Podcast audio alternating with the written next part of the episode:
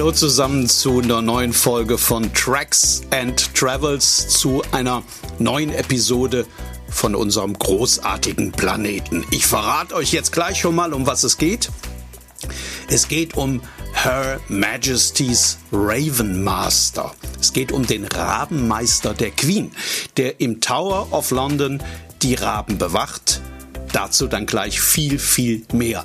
Das hier jetzt noch mal schnell vorneweg. Ich bin neulich gefragt worden, warum ich vor der eigentlichen Episode, also bevor der Podcast eigentlich losgeht, hier an dieser Stelle immer diese Art Vorspann einspreche ähm, und es nicht gleich und sofort losgeht. Die Leute wüssten doch mittlerweile, um was es bei Tracks and Travels geht. Ja, das ist ganz bestimmt so. Und dann aber auch gleichzeitig nein. Die Stammhörer wissen das natürlich. Es gibt aber, und das kann ich in der Statistik sehr schön sehen, es gibt bei jeder Folge neue Leute. Also Hörer, für die, für die das die allererste Episode ist die nie zuvor von Tracks and Travels gehört haben und die gar nicht wissen, um was es geht. Und für die erkläre ich vorneweg immer gerne nochmal, wo sie hier eigentlich gelandet sind. Also, Tracks and Travels ist ein Podcast, bei dem es um die Schönheit der Welt geht. Um die, die offensichtlich vor einem liegt, weil sie so groß und breit zu sehen ist, aber auch um die Schönheit der kleinen Dinge und Besonderheiten, der Details, die man vielleicht auf den allerersten Blick gar nicht wahrnimmt und an denen man ein Dutzend Mal vorübergeht, ohne sie zu bemerken. Also darum geht's. Es gibt zumindest bislang keinerlei Gäste bei Tracks and Travels. Ich habe auch nicht vor, diese halbstündigen aufgezeichneten Telefoninterviews zu führen, die dann oft in ganz, ganz schlechter Qualität einen Großteil des Podcastes ausmachen. Also das wird zumindest mal jetzt auf absehbare Zeit nicht passieren. Stattdessen versuche ich, euch ein bisschen zu begeistern für diese Welt, die doch einfach viel zu schön ist, als dass wir sie kaputt machen dürfen. Das hier dann auch nur ganz schnell, obwohl viele von euch das jetzt auch schon zwei Dutzend Mal gehört haben. Mein Name ist Stefan Nink. Ich bin seit vielen, vielen Jahren beruflich in der Welt unterwegs. Ich schreibe Reportagen, ich schreibe Kolumnen, ich schreibe auch äh, Romane übers Reisen. Manchmal bin ich auch im Radio zu hören. Also, das ist ein großer Teil meines Berufs wie auch meines Privatlebens. So, dann geht's jetzt los. Hier kommt die neue Folge von Tracks and Travels. Episoden von einem großartigen Planeten. Und die spielt in England, in der Hauptstadt in London, im Tower of London, dem alten Regierungssitz der englischen Herrscher und dem Arbeitsplatz des Rabenmeisters ihrer Majestät.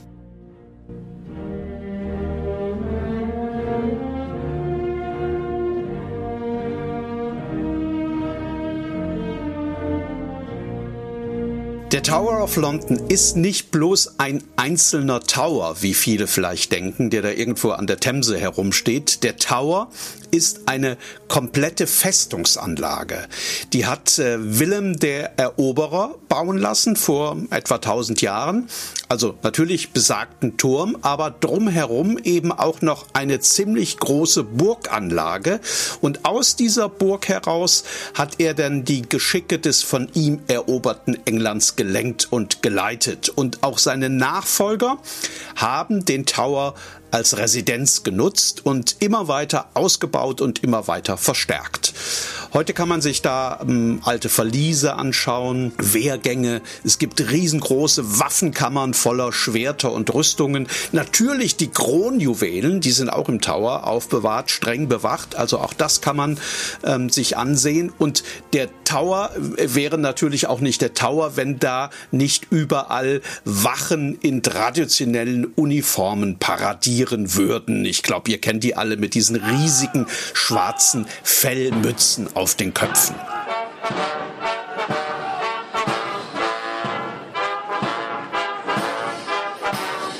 Über zwei Millionen Besucher kommen jedes Jahr zum Tower, um äh, ein bisschen königliches Spektakel zu bewundern, also diese Pomps und Circumstances, wie es sie wahrscheinlich nur noch in England in dieser Form gibt.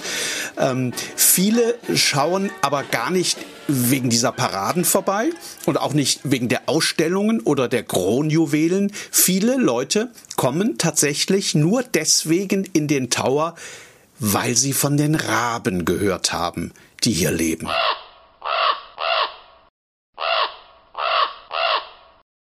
Sechs Raben sind auf dem Gelände des Towers zu Hause, nämlich Erin, Harris, Grip, Jubilee, Moonin und Merlina.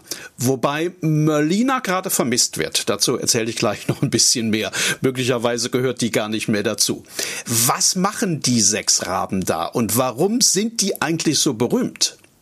Also, es gibt eine angeblich uralte Prophezeiung, die besagt, wenn die Raben jemals von hier verschwinden, dann wird der Tower von London zu Staub zerfallen und das Königreich wird nur noch eine ferne Erinnerung sein.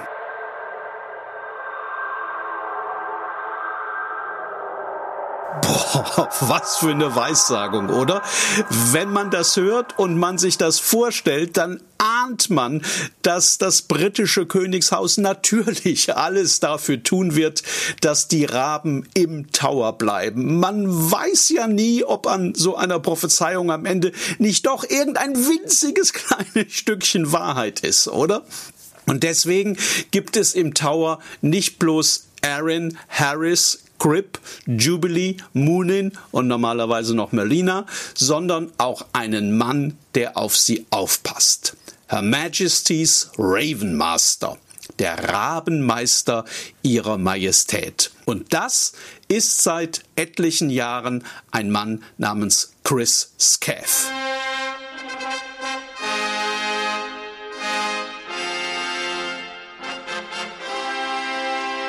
Scaff trägt eine Uniform, in der er aussieht, als sei er in der Tudor-Epoche kurz eingeschlafen und plötzlich im 21. Jahrhundert wieder aufgewacht. Der war früher einmal Hauptfeldwebel der britischen Armee, ist also eigentlich Berufssoldat. Seit ein paar Jahren aber, seit seinem Austritt aus der Armee, hat er die Aufgabe, sich um die Raben im Tower zu kümmern. Wobei, also eigentlich muss der sich mehr um die Touristen kümmern. Viele Besucher scheinen nämlich nicht zu kapieren, dass die großen Raben keine zahmen Vögel sind und dass sie mit ihren großen Schnäbeln ziemlichen Schaden anrichten können. Er müsse das den Leuten immer wieder klar machen, hat mir der Ravenmaster erzählt. Also Fotos, das sei schon alles okay vor dieser großartigen Kulisse des Towers, aber bitte, bitte keine waghalsigen Selfies machen. Und auch nicht das drei Monate alte Baby 20 Zentimeter neben einen Raben legen. Und bitte die Vögel auch nicht füttern. But we, we don't want the public to get too close to the ravens. It's great for them to take photographs of, of the, the ravens here at the Tower of London. But if you're going to start feeding them and, and getting the odd selfie with the, your small child, then it's probably not a great idea to do that. So uh, we encourage people uh, by all means to come and see the ravens at the Tower of London.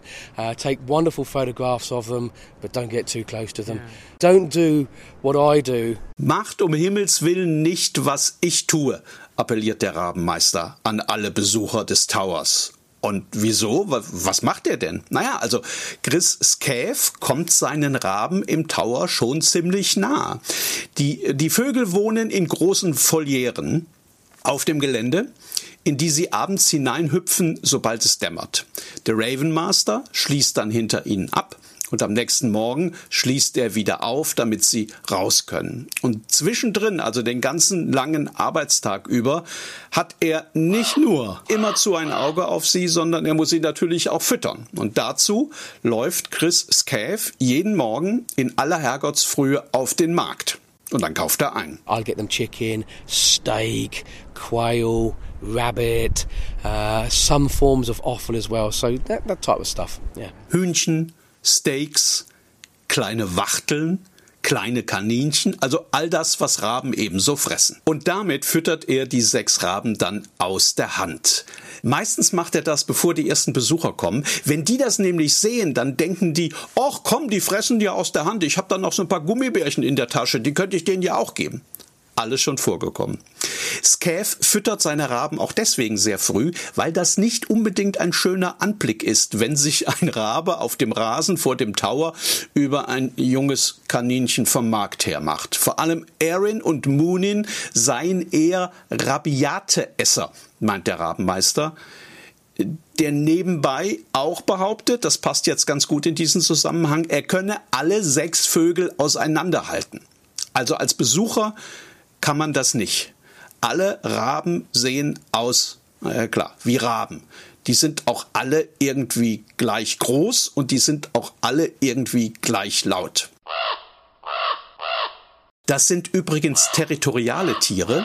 Jeder der Raben besitzt ein eigenes kleines abgestecktes Revier auf dem Rasen des Towers. Also nicht abgesteckt mit einer Leine, sondern für den Raben abgesteckt. Und in dieses Revier sollten die anderen besser nicht eindringen, sonst gibt's gewaltigen Zoff. Aber jetzt mal im Ernst, diese Prophezeiung, also, dass das britische Empire untergehen wird, wenn diesen Raben etwas passiert. Was hat es denn damit auf sich?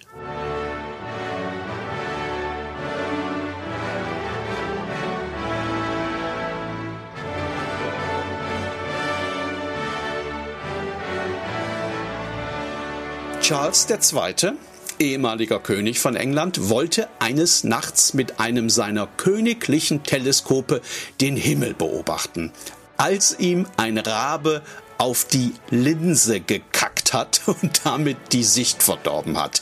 Der König muss außer sich gewesen sein. Er hat den Vogel und seine Artgenossen verflucht und ihren Tod befohlen. Aber dann kam sein königlicher Astronom dazu und der hat den Herrscher an eine angeblich uralte Prophezeiung erinnert, nach der es eben das Ende des Empires wäre, wenn die Vögel verschwinden würden. Also hat Charles II. die Raben in Ruhe gelassen und stattdessen die Teleskope raus raus nach Greenwich bringen lassen, wo man sie bis heute in der Sternwarte bewundern kann. Und die Raben sind bis heute und für alle Zeit im Tower zu Hause.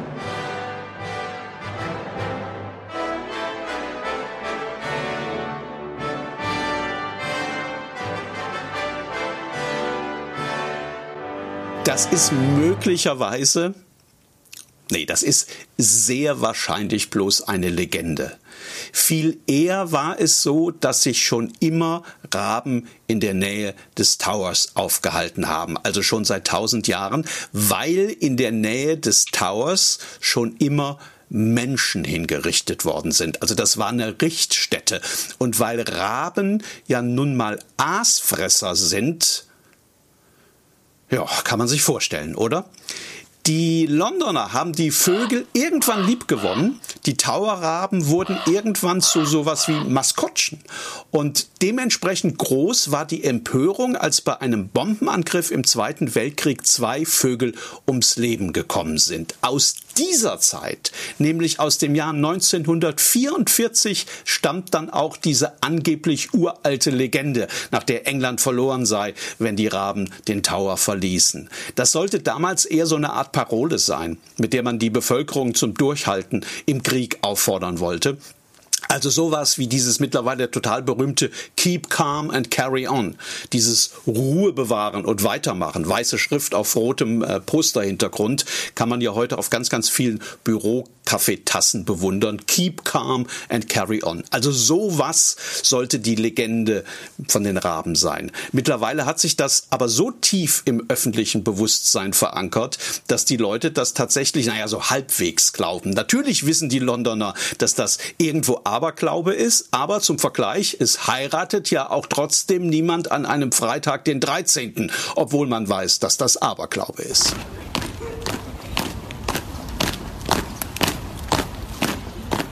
So, jetzt aber wieder zu den Raben, denen das alles natürlich völlig egal ist. Hauptsache, es gibt immer genug zu fressen und Hauptsache, es kommt kein Fuchs.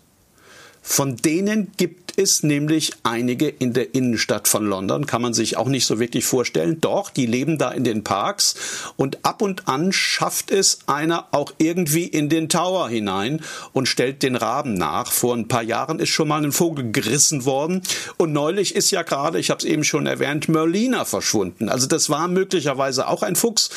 Vielleicht hat die sich aber auch einfach ein neues Zuhause gesucht.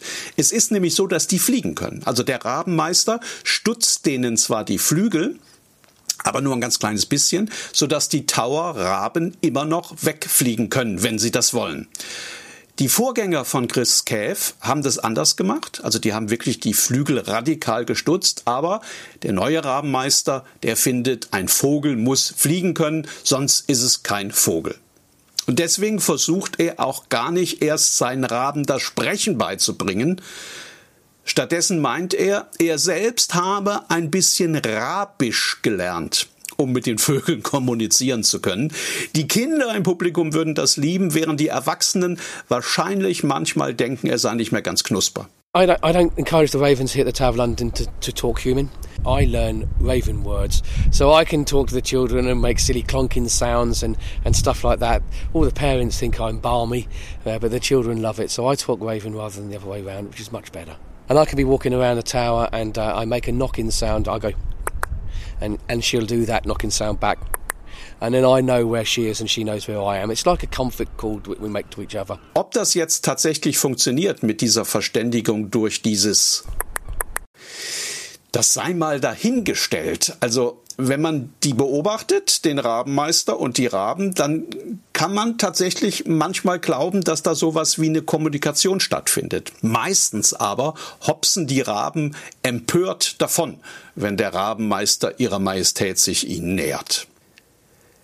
Ansonsten ist das natürlich ein super toller Job, den es tatsächlich auch nur ein einziges Mal auf der Welt gibt. Rabenmeister ihrer Majestät. Und sowieso kann Chris Käf seinen Dienst jeden Morgen ziemlich gelassen angehen. Der muss sich nämlich eigentlich gar nicht um diese Prophezeiung kümmern. Der hat nämlich vorgesorgt, wie auch seine Vorgänger alle schon vorgesorgt hatten, damit zu jedem Zeitpunkt sechs Raben auf dem Gelände des Towers zu sehen sind, werden immer zwei zusätzlich in einer Voliere gehalten, auf Vorrat sozusagen, damit die Mauern des Towers niemals zu Staub zerfallen und das Königreich niemals untergehe. Tracks and Travels. Episoden von einem großartigen Planeten. Ja, das war die neue Folge von Tracks and Travels. Das war jetzt schon die Nummer 23. Also bald haben wir das erste Podcast-Jahr zu Ende. Alle Folgen, alle 23 gibt's bei Spotify, ganz klar. Dann natürlich auch überall bei den anderen Plattformen, bei Apple Podcasts zum Beispiel, bei Google, bei Deezer, also überall da, wo ihr eure Podcasts hört. Und wenn euch Tracks and Travels gefällt, dann könnt ihr gerne ein bisschen Werbung machen für den Podcast. Das freut mich immer total. Ich habe da nur ganz geringe Möglichkeiten, ein paar hundert Follower bei Facebook oder Insta. Aber ihr, wenn ihr als Zuhörer euren Kollegen, euren Freunden, euren Bekannten sagt, hey, hört da mal rein, das klingt super da, dieses Tracks and Travels, dann würde ich mich sehr freuen. Und ich freue mich natürlich auch, wenn wir uns ganz bald wieder hören bei der nächsten Folge. Bis dann.